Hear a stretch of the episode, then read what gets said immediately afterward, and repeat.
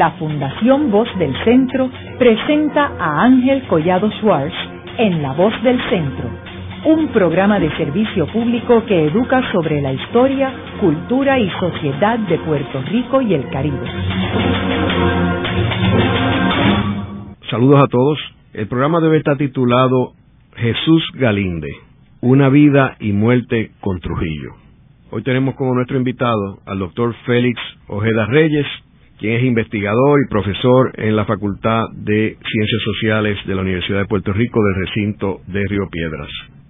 Félix, me gustaría comenzar el programa dándole unos antecedentes a nuestros radioescuchas sobre este personaje poco conocido pero memorable, Jesús Galíndez, intelectual español, y cómo fue que él llegó a la República Dominicana. Bueno, antes que nada, quiero agradecer la cordial invitación que me extiendes para estar contigo en este programa, en esta plática que vamos a tener sobre Jesús de Galíndez Suárez, nombre completo.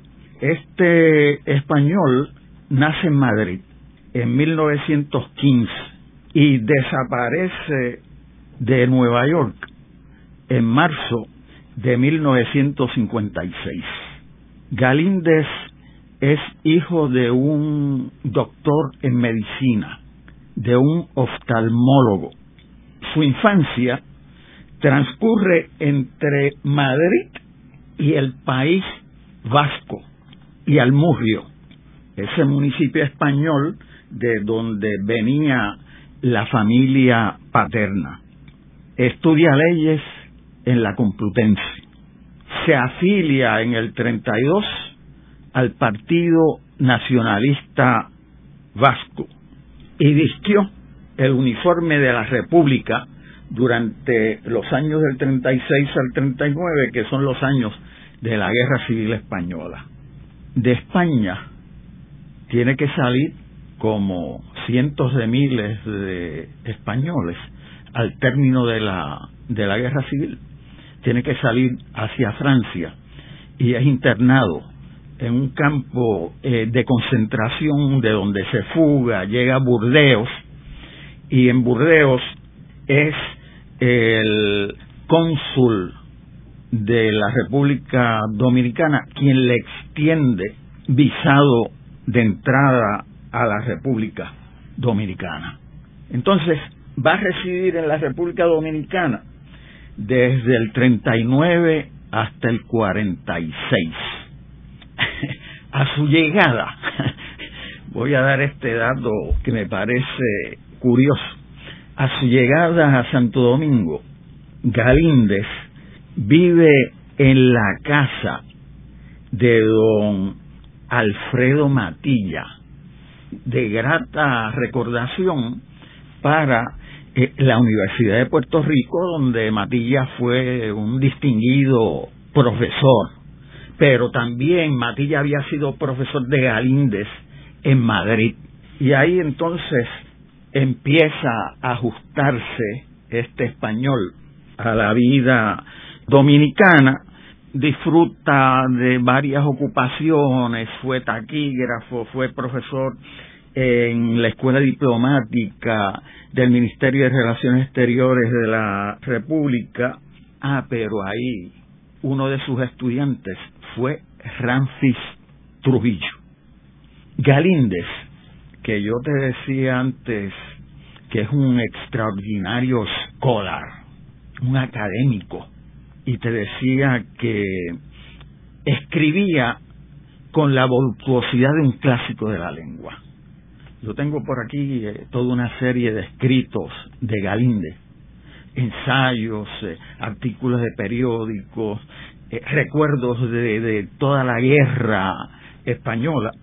Tú puedes aquilatar la grandeza de este individuo como escritor, como investigador de las leyes, también laboró en el Ministerio del Trabajo de la República.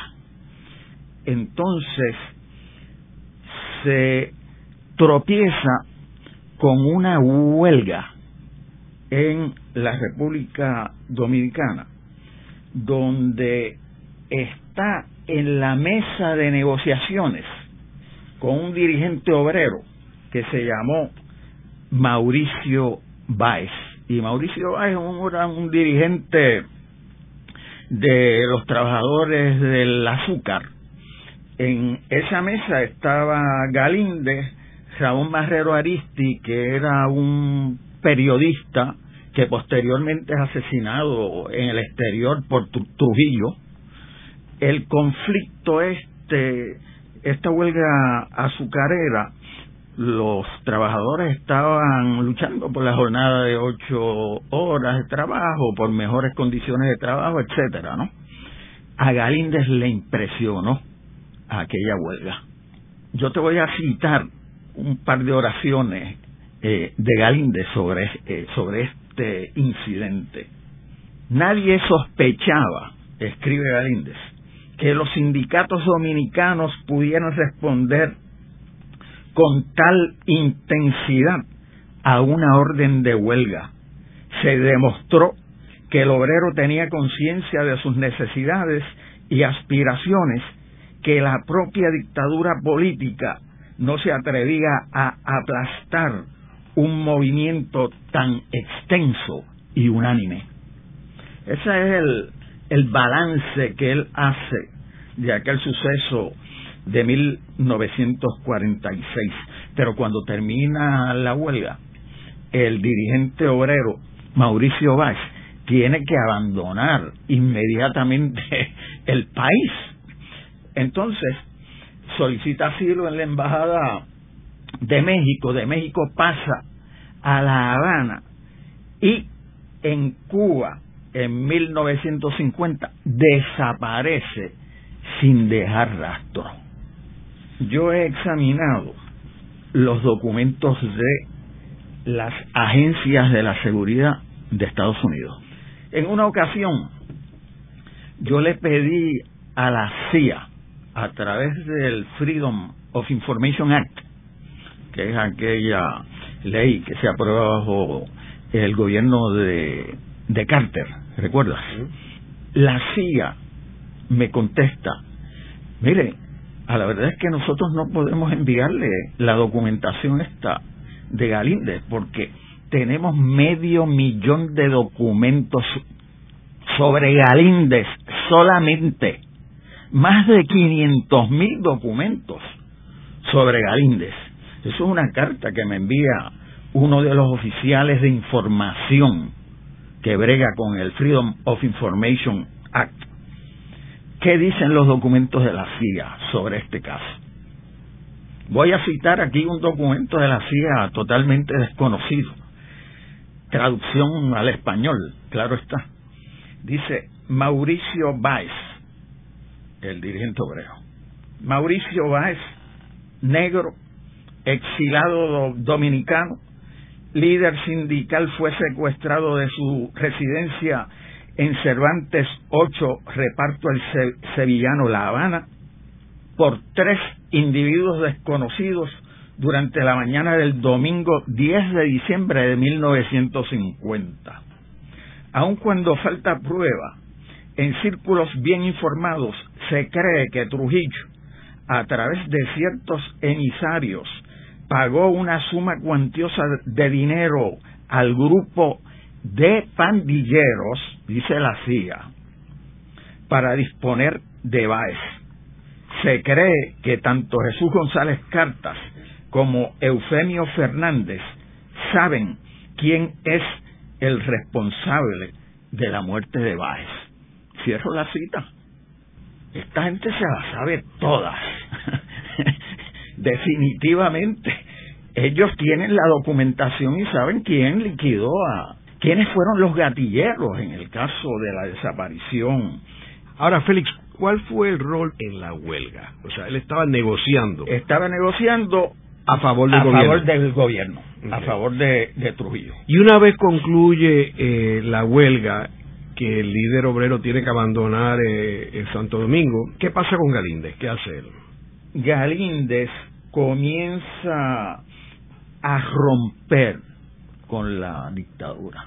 ¿Qué periodo estuvo él entonces con la dictadura? Él estuvo, eh, como había dicho anteriormente, entre 1939 y 1946. ¿Y qué hacía en ese periodo? Lo que tú estás mencionando es que lo último que él hizo allí fue lo de la huelga. Él había sido taquígrafo, había trabajado como profesor en el Ministerio de Relaciones Exteriores de la República y finalmente trabajaba en el Ministerio del Trabajo y ahí es donde brega con esta huelga a la cual hemos hecho referencia. ¿Y él tenía acceso directo a Trujillo? Él tenía cierto acceso a Trujillo, eso definitivamente. Él, claro, cometió un error grave. Cuando rompe con Trujillo, se va a vivir a Nueva York y ahí comienza a criticar al régimen. ¿Por qué él rompe con Trujillo? Rompe con Trujillo porque ya eh, había visto cómo funcionaba la, la dictadura, definitivamente. Rompe con Trujillo por porque se ha dado cuenta de lo terrible de esa dictadura.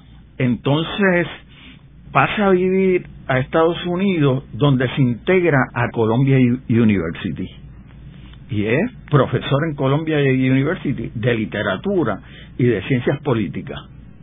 Mientras estudia en Columbia University, mientras trabaja en Columbia University, comienza a estudiar un doctorado en filosofía y redacta una tesis contra Trujillo.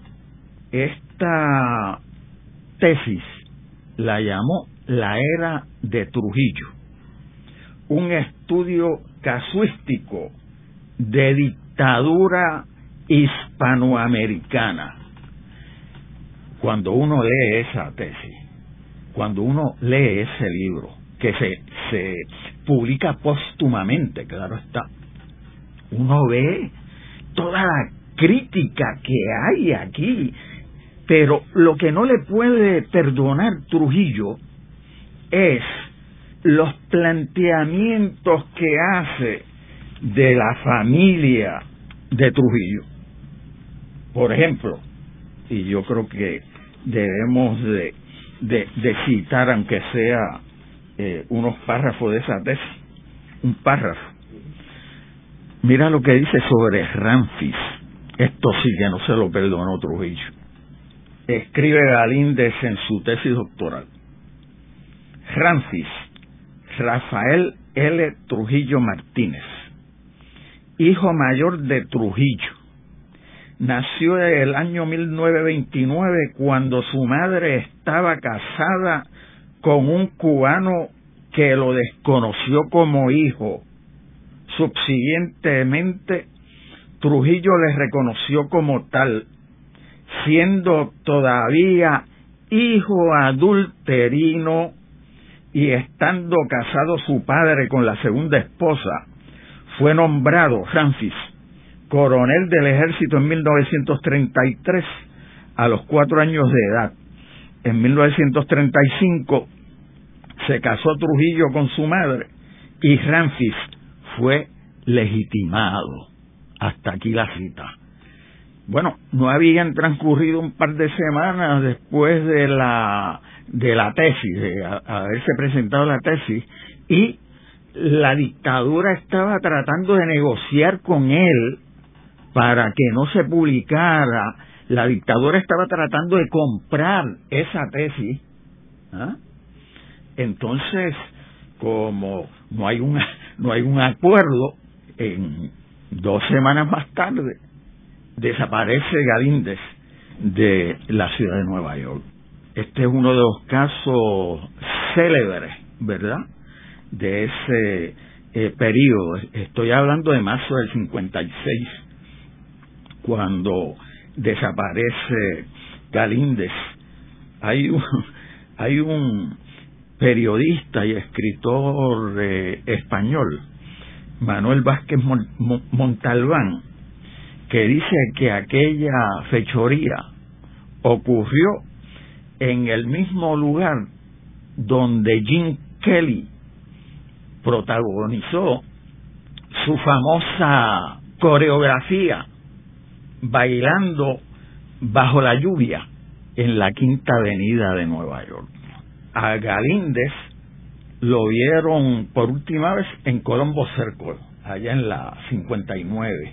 Pero todo parece indicar que eh, los eh, sicarios lo sacaron del apartamento donde vivía en la Quinta Avenida.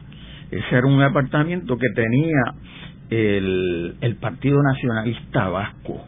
Y entonces eh, ahí ocurre el secuestro, ahí ocurre ese proceso eh, nebuloso, ¿verdad? Porque lo sedan, ¿verdad? Y hay un piloto norteamericano llamado Gerard Murphy, quien lo va a transportar de Estados Unidos a la República Dominicana. se sabe que lo sacaron del país. Se sabe que lo sacaron del país, está claro a través de toda la documentación de los federales. Se sabe cuál fue la travesía de ese avión se identificó al piloto.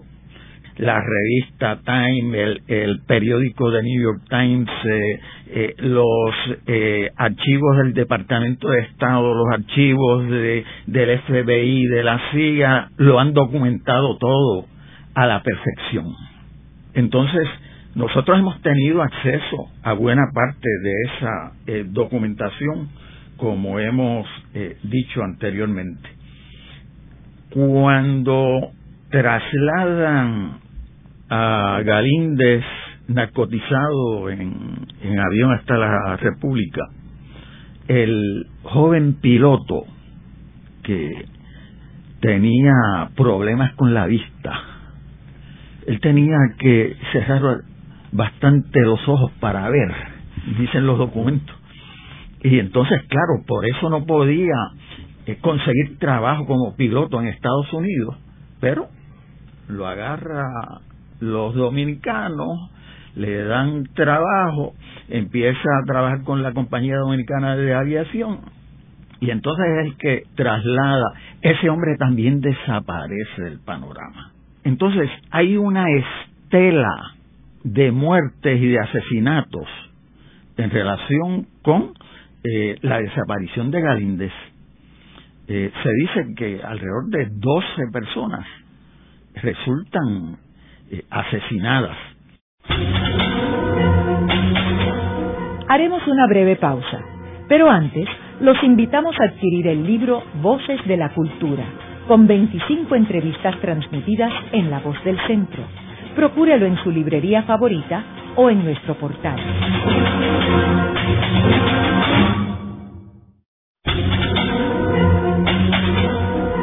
Están escuchando a Ángel Collado Schwartz en La Voz del Centro. Ahora pueden accesar a toda hora y desde cualquier lugar la colección completa de un centenar de programas transmitidos por La Voz del Centro mediante nuestro portal www.vozdelcentro.org. Continuamos con el programa de hoy titulado Jesús Galíndez una vida y muerte con Trujillo. Hoy con nuestro invitado, el doctor Félix Ojeda Reyes, investigador y profesor en la Facultad de Ciencias Sociales de la Universidad de Puerto Rico del recinto de Río Piedras. En el segmento anterior estuvimos hablando de que Jesús de Galíndez Suárez nació en Madrid en el 1915 y estuvo residiendo en España hasta el 1939 cuando se tiene que exilar fuera de España a raíz de la Guerra Civil Española y se constituye en la República Dominicana. Y allí está desde el 39 hasta el 46, años que trabajó con el gobierno y la dictadura de Rafael Leonidas Trujillo. Vemos que en el 46 sale hacia Nueva York y allí se integra a la Universidad de Colombia, donde es profesor y estudia también un doctorado de filosofía, y allí es donde critica al gobierno de Trujillo mediante la redacción de su tesis doctoral, criticando al gobierno de Trujillo, y es secuestrado en marzo de 1956. En el segmento anterior nos quedamos en los datos de ese secuestro. Eh, Félix, sabemos qué sucede cuando llega a Santo Domingo en el avión con el piloto contratado por el gobierno dominicano. Se sabe que el automóvil del piloto norteamericano que tú mencionas, eh, Gerald Murphy, el automóvil fue hallado en una ocasión en las afueras de Santo Domingo. Esto ocurre en diciembre del 56. Aliado a todo esto está el asesinato, ¿verdad? De Octavio Antonio de la Maza. Este era un colega de Murphy como aviador en la Compañía Dominicana de Aviación. Entonces, según la Policía Dominicana, de la masa se había responsabilizado del asesinato de Murphy. ¿Por qué? Por alegados avances homosexuales que Murphy y que le había hecho a el dominicano aviador de la masa. Y entonces la seguridad dominicana redacta informes, etcétera, pero esos informes fueron procesados por las agencias norteamericanas y las agencias, particularmente el FBI, llegó a la conclusión de que todo era una patraña de la dictadura. Documentos apócrifos, que encontraron ahorcado a de la masa de una de una ducha cuando era un hombre demasiado corpulento que, que la, la el, el pequeño tubo ese no podía aguantar el cuerpo todo era una patraña de la dictadura nosotros no sabemos cuándo fue asesinado nadie sabe cuándo fue asesinado Galíndez un día impreciso del 1956, podríamos decir. Creo que tú decías que tenía entonces 40 años de edad. Sus restos jamás se encontraron. Yo tengo aquí una, una relación de un periodista español donde ese relato nos puede dar, ¿verdad?, lo que sucedió con Galíndez. Voy a citar de este documento. Dice, testimonios confidenciales recogidos posteriormente permiten establecer que fue sacado de su apartamento por personas de su confianza. Los investigadores apuntan a ex agentes de los servicios secretos estadounidenses. Drogado y trasladado en avioneta a la República Dominicana y de allí en un avión militar hasta el rancho particular de Trujillo, la Hacienda Fundación, donde se habría encontrado con el dictador antes de pasar a manos de sus torturadores. Los sicarios de Trujillo le sacaron los ojos, le cortaron la lengua, le arrancaron las uñas y le machacaron los huesos lentamente con un mazo. Luego quemaron el cadáver y lo echaron a los tiburones. Esa es una de las, ¿verdad? Eh, de los relatos de todo este eh, proceso tan particular, eh, tan horrible, ¿no? tenemos que recordar que estamos frente a una de las dictaduras más terribles que ha sufrido todo el continente latinoamericano a través de toda su historia. Eso, ah, esa dictadura de Trujillo fue brutal desde, desde que comienza esa dictadura en el 30, el asesinato de los haitianos, por Dios, más de 20 mil cortadores de la caña de Haití asesinados por la dictadura que quería entorpecer el paso de estos sectores trabajadores. Galíndez quería que lo enterraran en una propiedad que tenía el padre en Amurrio, en ese, en esa, en ese municipio de la Tierra Vasca, donde era oriundo eh, su padre. E incluso escribió un poema muy bonito sobre esos deseos que él tenía, cuyos últimos versos dicen, llevadme, llevadme allí, si caminando a un muerto a la colina empinada, bajo el roble de mis sueños. Yo voy a hacer una advertencia ahora. es que cuando uno examina el caso de Galíndez, pues uno tiene que recurrir a los documentos de las agencias de seguridad de los distintos estados. Nosotros tenemos que ser cautelosos como investigadores.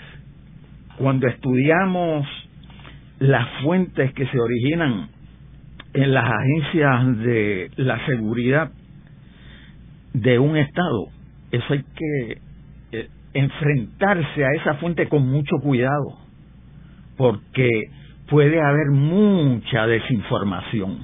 Y te lo digo por experiencia mía en particular.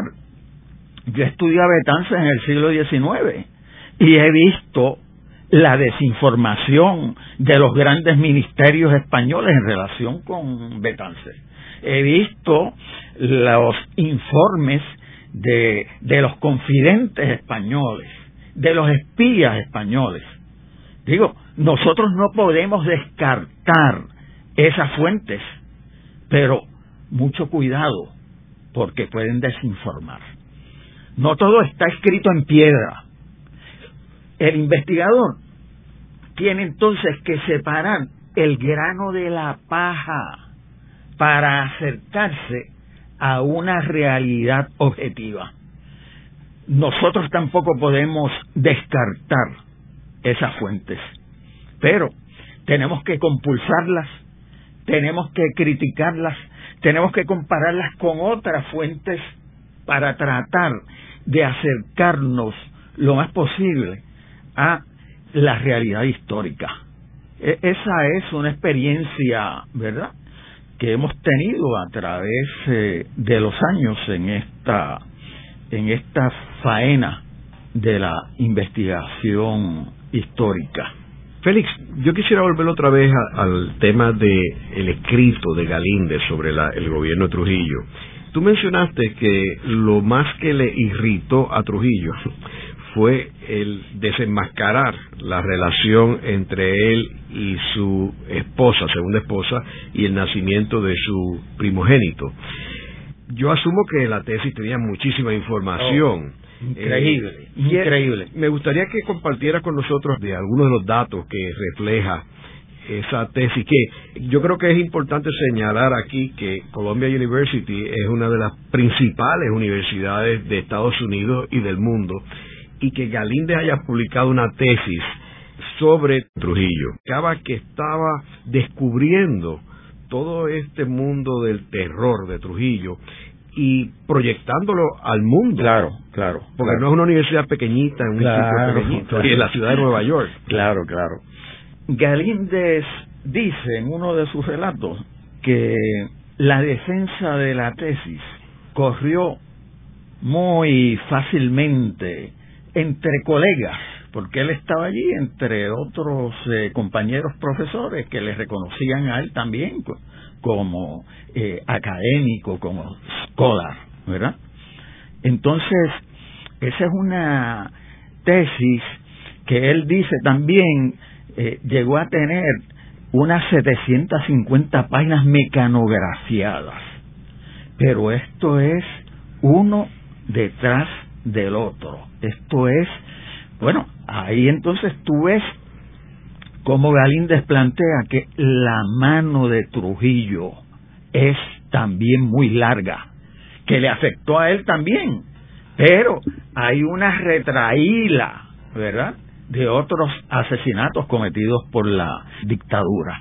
Y entonces, fundamentalmente, eh, Galíndez eh, se basa en toda una serie de entrevistas, en, en su experiencia personal de todos esos años en la República Dominicana. Galíndez dice que recorrió la República de un extremo al otro, es decir, que estaba empapado de lo que estaba eh, sucediendo allí. Ahora, yo creo que debemos de abordar también otro tema un tanto escabroso. Yo he dicho que Galíndez es un lobo con piel de cordero. Hay un escritor español que dice que Galíndez es un héroe impuro. ¿Y de qué se trata entonces esto? Pues se trata, tengo los documentos aquí de los norteamericanos, de los federales, ¿ok? Galíndez fue un chota del FBI. Galíndez estuvo en la nómina de la Agencia Central de Inteligencia y fue encargado de hacer distribuciones de dineros de la CIA a través del mundo. Galíndez chotea a todos por igual, a fascistas y a comunistas, incluso a los veteranos de la Brigada Lincoln que habían ido como voluntarios a España a luchar por la República, por la República que él también estuvo luchando. A esa gente también los chotea. Galíndez chotea también al independentismo puertorriqueño de Nueva York, a los nacionalistas de Nueva York, a la gente del partido de Albizu Campos. Por eso es que decimos que es un héroe impuro. Por eso es que yo digo que es un lobo con piel de cordero. Pero hay que hay que ver también eh, lo que dicen los documentos de los de los federales, ¿verdad? Aquí hay un agente del FBI en Santo Domingo llamado Clement Driscoll quien dice de Galíndez, y yo lo voy a citar, ha, ha suministrado información de valor y confiable relativa a todos los diferentes tipos de refugiados españoles, incluyendo comunistas, así como sobre los falangistas, y no titubea en dar la información que tuviera relativa a actividades comunistas se le considera una fuente valiosa de información con referencia al Partido Comunista. Es decir, eso es lo que dicen los, mismos norteamericanos del FBI, de que Galíndez era un chota de ellos. Y mucho más, este agente, Driscoll, relata cómo era que Galíndez pasaba estas informaciones lo voy a seguir citando. El contacto con este informante, dice el agente Driscoll, se establece únicamente bajo la, las más discretas circunstancias. La comunicación se efectúa una vez a la semana, es decir, del FBI con Galíndez. Normalmente los viernes por la tarde, en un lugar y hora previamente acordados, este lugar por lo general es un sitio aislado y el contacto se realiza cuando anochece. El informante es recogido en un automóvil y frecuentemente se le entrevista mientras se conduce por las carreteras más desiertas en las afueras de Ciudad Trujillo. Al buen entendedor, con pocas palabras, ¿verdad? estamos viendo entonces cómo es que eh, funciona este ese proceso, ¿verdad? De, esa relación entre Galíndez y el FBI, Galíndez y la CIA, eh, por ahí hay documentos donde dicen incluso los nombres supuestos que utilizaba eh, Galíndez. Es decir, que hay todavía tanto que investigar sobre este, eh, estos asuntos, que es también un asunto muy contradictorio. Quiero mencionar que cuando hablamos de la FBI y de la CIA, es que parte de este periodo eh, la FBI estaba a cargo de la inteligencia en las Américas y no es hasta que se funda la CIA en el 1947 que la CIA asume el rol de la inteligencia de Estados Unidos a nivel internacional y el FBI se limita a Estados Unidos en los territorios como Puerto Rico. Así que por eso es que el FBI tenía que ver en este periodo. Y máximo cuando Galíndez se constituye en Nueva York, pues ahí es ese territorio de la FBI. Ahora, Félix, ¿tenemos alguna información sobre si Trujillo sabía que él era informante del FBI y o la CIA? no me atrevería no me ha aparecido nada. No no me atrevería eh, a hacer un comentario sobre esto. No tengo la información a la mano. Me sospecho que no porque Trujillo hubiera sido muy osado de su parte eh, secuestrar y asesinar un agente de la inteligencia de Estados Unidos eh, así que yo yo me, atrevería a especular que es muy difícil que él lo supiera. Es muy difícil, pero no tenemos la, documentación. Por eso te digo que no me atrevería eh, a hacer un comentario respecto a esto. ¿Hay algún otro comentario en, en los datos que tú tienes sobre Galíndez en términos de los informantes? Hay una multiplicidad de cosas aquí, tú sabes. Hay una multiplicidad de cosas, incluso de cómo se envuelven eh, las distintas agencias eh, para bregar también con, eh, con el caso posterior al secuestro y todo esto. Pero hay también toda una serie de historiadores norteamericanos, europeos, dominicanos, que han trabajado el tema eh, de Galíndez. Luego de la pausa, continuamos con Ángel Collado Schwartz en La Voz del Centro.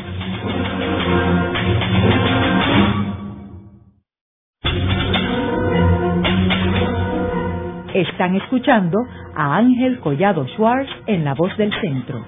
Ahora pueden accesar a toda hora y desde cualquier lugar la colección completa de un centenar de programas transmitidos por la voz del centro mediante nuestro portal www.vozdelcentro.org. Continuamos con el programa de hoy titulado Jesús Galíndez, una vida y muerte con Trujillo. Hoy con nuestro invitado, el doctor Félix Ojeda Reyes, investigador y profesor en la Facultad de Ciencias Sociales de la Universidad de Puerto Rico del recinto de Río Piedras. Félix, en el segmento anterior estuvimos hablando sobre Galíndez y sus viajes a Puerto Rico. Tú habías mencionado antes de que él tenía una relación muy estrecha con Alfredo Matilla, quien fue un profesor en la Universidad de Puerto Rico y estuvo muy envuelto con el Festival Casals, era amigo de Pablo Casals, estas visitas de Galíndez a Puerto Rico fueron frecuentes y qué fue lo que las motivaron. Debemos eh, informar además que eh, Galíndez mantuvo una relación con la comunidad puertorriqueña de Nueva York y además Galíndez era periodista y escribía en la prensa hispana de Nueva York y hay toda una serie de trabajos y de ensayos de Galíndez sobre Puerto Rico, pobremente conocidos, claro está. Vemos entonces durante este periodo una relación entre Galíndez y Muñoz Marín y el Partido Popular. Y yo decía en el segmento anterior que hay incluso he visto fotografías donde aparece don Luis Muñoz Marín y al lado don Jesús de, Galíndez, durante el momento en que se inaugura el Aeropuerto Internacional de San Juan, el aeropuerto que hoy lleva el nombre del ex gobernador de Puerto Rico. Es decir, que hay una relación definitivamente. Por otro lado, en los archivos de Morales Carrión, que están depositados en la Universidad Interamericana, uno se tropieza con un documento eh, interesante y es una carta de Galíndez a un planificador austriaco que luego va a ser profesor en la Facultad de Ciencias Sociales. Esa carta es eh, eh, interesante porque ahí vemos a Galíndez en Nueva York, pero ya con el temor de que algo va a suceder con él. Es una carta a Leopold Kohr, que fue profesor en la Facultad de Ciencias Sociales durante los años 60. Ah, creo que había estado en Rutgers primero y después eh, eh, viene acá. Y es una. Yo, yo tengo el documento en mi poder y es una carta donde, donde Galíndez ya está temeroso de lo que eh, le, le pueda suceder. Hay entonces esa relación entre él y Puerto Rico eh, desconozco cuántos viajes hizo a, a Puerto Rico, pero creo que eh, se deben de recoger los escritos de él sobre nuestro país, sus ensayos, eh, etcétera. aparte de que el hecho de que él estaba relacionado con el Departamento de Literatura de la Universidad de Colombia, tiene que haber sido un nexo adicional, porque como sabemos, la Universidad de Colombia jugó un papel muy importante la fundación del Departamento de Estudios Hispánicos de la Universidad de Puerto Rico con Federico Donizo, o sea, y había algunos que enseñaban en Colombia y venían a Puerto Rico, eh, incluyendo Pedreira también que estudió en Colombia. Eh, así que yo estoy seguro que eso debe haber abundado en términos de ese tipo de nexo con Puerto Rico. Félix, habíamos hablado también de que Puerto Rico tenía otro personaje que estaba muy envuelto en el gobierno de Trujillo, que era Félix Benítez Resach que es un personaje bien complejo, un hombre muy rico en Puerto Rico en aquella época, que era el dueño del Normandy, y que se insertó en el, en el gobierno de la República Dominicana, teniendo un acceso muy especial a Rafael Leonidas Trujillo, y fue responsable de la edificación del malecón en la República Dominicana e hizo muchas obras de construcción allí. ¿Tenemos alguna información si Félix Benítez Resach conoció a Galíndez o tuvo algún tipo de comunicación con él? No tengo esa eh, información, pero como tú dices, este es un personaje eh, también contradictorio, fue trujillista, eso nadie lo puede poner en duda, ¿verdad? Eh, era ingeniero, construyó rompeolas en la en Santo Domingo, muelles, eh, como tú decías antes, eh, bregó con el inicio del malecón, dragó el puerto de el puerto de Santo Domingo, pero todo todo esto se hace, claro está, a consecuencia posterior del huracán San Zenón de 1930.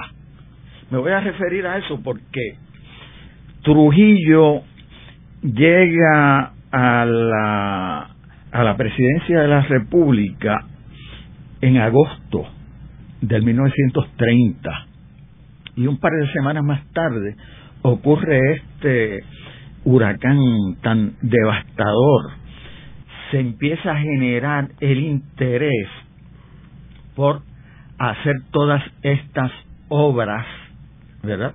De la ingeniería moderna y por ahí es que entra don Félix Benítez Resach a bregar con el dragado del, del puerto, con los muelles de eh, la República. Pero yo, yo decía que este, eh, que este personaje, a quien yo conocí cuando yo era muchacho en la, en la universidad, está casado en segundas nupcias con una francesa. Los dos, si uno va al cementerio histórico de San Juan, uno ve entonces el panteón allí, este, el busto de él y entonces eh, una tumba muy, eh, muy atractiva para ella, donde hay una figura al relieve de ella en el cementerio de San Juan. Y es que también aquí hay una historia de amor muy, interesante. Don Félix Benítez Resach conoce a esta mujer en el famoso vapor aquel, el Normandy. Y entonces ahí se conocen, ¿verdad? Ella era mucho más joven eh, que él. Entonces eh, se casan en recordación y en honor a, a ese noviazgo que comienza a desarrollarse en el Normandy, se diseña al estilo del barco el hotel que se va a construir en los años 40. Luego de la pausa, continuamos con Ángel Collado Schwartz en La Voz del Centro.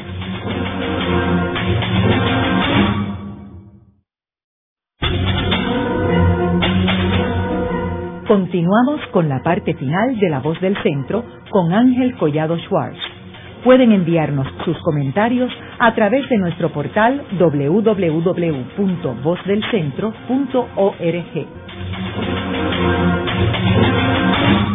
Continuamos con el programa de hoy titulado Jesús Galíndez, una vida y muerte con Trujillo. Hoy con nuestro invitado, el doctor Félix Ojeda Reyes, investigador y profesor en la Facultad de Ciencias Sociales de la Universidad de Puerto Rico del recinto de Río Piedras.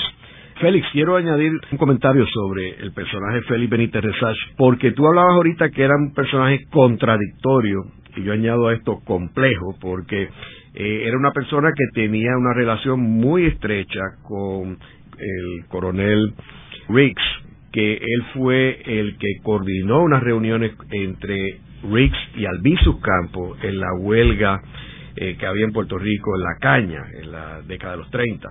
También él tenía una relación con Millard Tidings, que era el poderoso senador que dirigía el comité a cargo de los territorios en el Senado de Estados Unidos. También con el juez Cooper, con el, fiscal y luego juez Snyder y a la misma vez con Pedro Albizu Campos, cuando Pedro Albizu Campos regresa a Puerto Rico después de haber estado 10 años en prisión en los Estados Unidos, donde se va a residir con su familia al Hotel Normandy. Ah, y también con el almirante Leahy, que era el hombre más poderoso del gobierno de Harry Truman, que había sido gobernador de Puerto Rico del 39 al 40, y que él tenía una relación estrecha que lo invitaba en su barco a venir a Puerto Rico y yo vi parte de esa correspondencia. Eh, o sea que este es un hombre, es un gran enigma, yo creo que para, para la historia de Puerto Rico, eh, y que luego con esta relación con el gobierno de Estados Unidos, su ruina económica viene cuando el IRS de Estados Unidos va detrás de él buscando los impuestos que él debió haber pagado con el dinero que ganaba la República Dominicana. Y eso sucede cuando ya perdió la utilidad para todas las partes, porque Albizu Campos ya estaba en prisión nuevamente, Trujillo lo habían asesinado, así que ya no tenía utilidad para Estados Unidos. Estoy completamente de acuerdo y creo que es una eh, muy buena intervención y contribución eh, la tuya. Creo que nuestro país, durante el periodo de Trujillo, nuestro pueblo era un pueblo anti-Trujillo.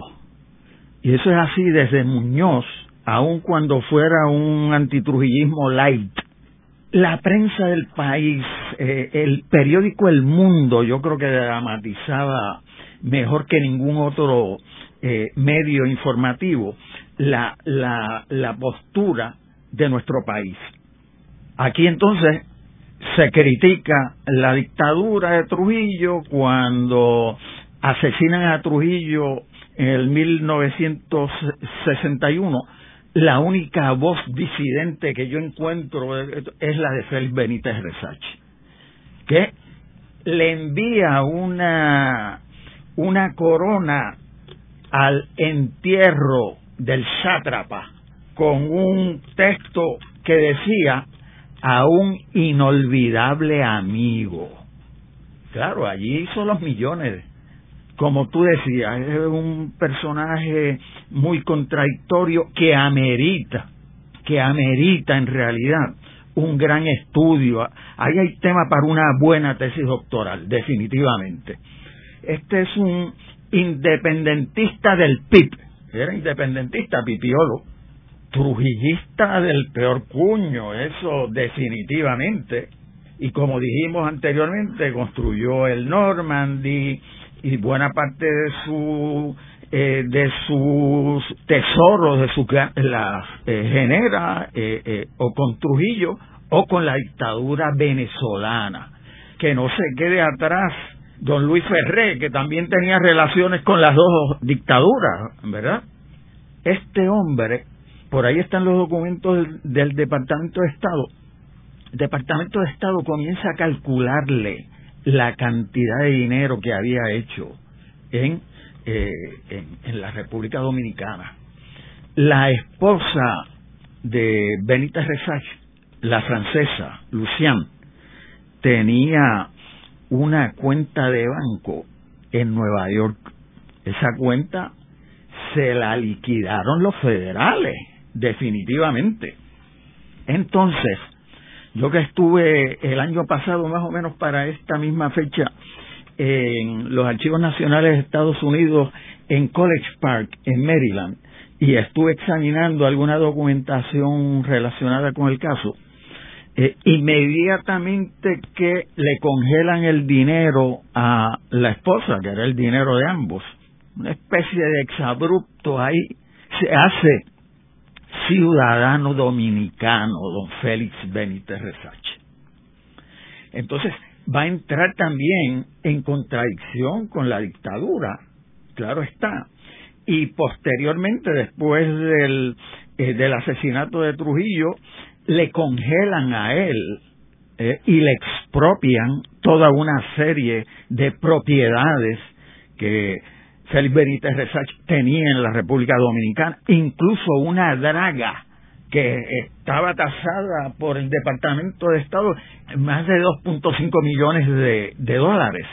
Y entonces este hombre inicia un proceso con el Colegio de Abogados aquí, con los ingenieros, para negociar con los nuevos gobiernos después del asesinato de Trujillo, para tratar de recobrar el dinero y las propiedades que se le habían expropiado en, ese sentido. Félix, yo quisiera por último hablar sobre cómo este personaje Galíndez contribuyó al final de Trujillo. Nosotros no podemos obviar que desde que se inicia la dictadura de Trujillo, hay toda una serie de proyectos revolucionarios en contra de la dictadura. Hay una cantidad de, expediciones. Una de las más eh, eh, conocidas es la de la llamada Cayo Confites, que es un callo en, en Cuba donde se estaban adiestrando alrededor de mil eh, jóvenes entre ellos Fidel Castro. Además de Cayo Confites, hay otras expediciones, está el asesinato de, eh, de Galíndez, hay las expediciones del 1959 contra Trujillo por Constanza Esterondo y Maimón, está el asesinato de las hermanas Mirabal, está la posición que asume entonces la Iglesia Católica. Y todo esto abre un abanico de posibilidades ahí en contra de la dictadura. Ahí entonces entra un grupo de jóvenes que llevan a cabo el tiroteo y ahí está el final de la dictadura. El programa de hoy hemos discutido al personaje Jesús Galíndez, un intelectual español que sirvió al gobierno de Rafael Leonidas Trujillo, uno de los más nefastos dictadores del mundo, y quien eh, luego de romper con la dictadura de Trujillo se constituye en eh, la ciudad de Nueva York, en la Universidad de Colombia, y un día de marzo de 1956 es secuestrado por agentes de Trujillo y llevado a la República Dominicana donde fue asesinado. El asesinato de este personaje puede muy bien haber sido el detonante de un rompimiento entre eh, la, en la relación entre Estados Unidos y la República Dominicana, ya que fue escalando el gobierno de Trujillo en términos de atentados contra otras personas, como fue el caso de Rómulo Betancourt en Caracas. Muchas gracias, Félix. Siempre a tus órdenes. Esta ha sido una producción como servicio público de la Fundación Voz del Centro. Los invitamos a sintonizarnos la próxima semana a la misma hora. Y recuerden que pueden adquirir el libro Voces de la Cultura en su librería favorita o en nuestro portal